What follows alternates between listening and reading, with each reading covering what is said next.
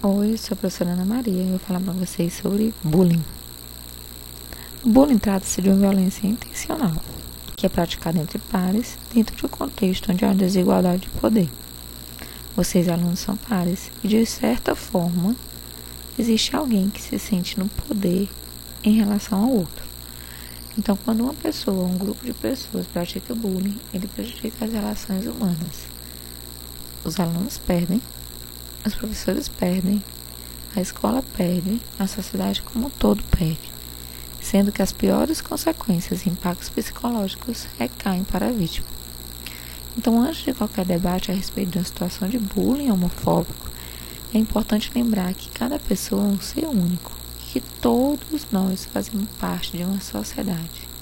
E dessa forma a gente vive um processo de construção da nossa identidade, que é única. E por ser uma construção sociocultural, é preciso que a sociedade não imponha o gênero como uma categoria social sobre o corpo sexuado.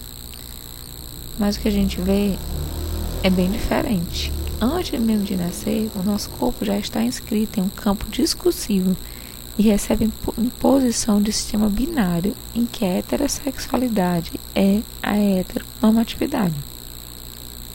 Então, o que, que ele diz? Ser hétero é ser normal, dentro do sistema binário entre homem e mulher. A gente vê isso mesmo antes de nascer. Quando uma mãe fica grávida, tem a preocupação de ser menino ou menina, em que o menino é azul e a menina é rosa. Isso já é uma, uma discussão sobre essa imposição do sistema binário. Então, para vocês perceberem como essa forma de ver o mundo, que nos é ensinada como normal, que ser hétero é considerada como uma sexualidade padrão faz com que seja construída uma sociedade que não aceita outras sexualidades. Pior ainda, essas mesmas são consideradas imorais. Então entendam, vocês que ainda são jovens, que o discurso de quem está na posição de poder não só descreve como devem ser os corpos e sexos, mas eles principalmente tentam produzir ditam as regras e buscam para que sejam aplicadas. Quando vocês praticam uma situação de bullying, vocês estão fazendo uma imposição da aplicação dessas regras. Então lhes pergunto, de onde vem a construção do sujeito que vocês carregam e tem como, como padrão o binário homem-mulher? E ainda mais, o que leva vocês a acreditar e impor por meio de um ato agressivo que toda forma de relacionar-se com o outro que não seja heteroafetiva é considerada como moral. A escola tem que ser um espaço de acolhimento, não permitir a exclusão de pessoas e deve ter políticas pedagógicas que evitem todo qualquer caso de violência. A escola deve assumir que tem responsabilidade de ajudá-los a olhar com respeito às diversas formas de ser. As questões de gênero precisam ser debatidas incansavelmente como cidadãos e cidadãs. Temos que compreender aspectos de sexualidade e não binaridade. A gente tem que entender o que é afetividade e orientação sexual. Isso tudo deve compor debaixo da estrutura social.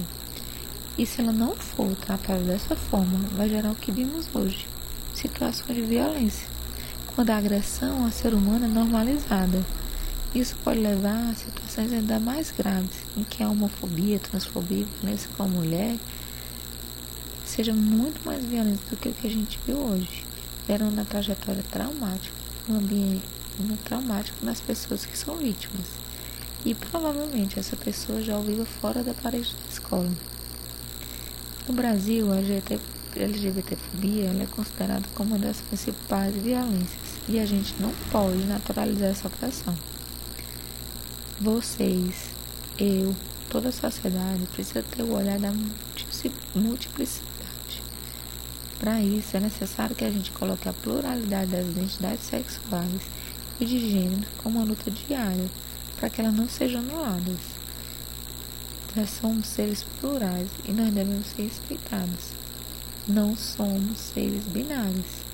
Então devemos tomar consciência da existência do outro e de toda qualquer ação e, e lembrar que toda ação nossa não é somente sobre nós mesmos. Nossas ações e posicionamentos são também sobre os outros, sobre o mundo, sobre o tempo, e vai percorrer até o tempo futuro. Nossa fala luta diária deve estar carregada e não reforçar a dominação de grupos opressores. Para isso é fundamental não calar e não nos apegarmos ao conceito irreal de neutralidade. Então não há como bem conviver não pudermos viver em alteridade, dando sim ao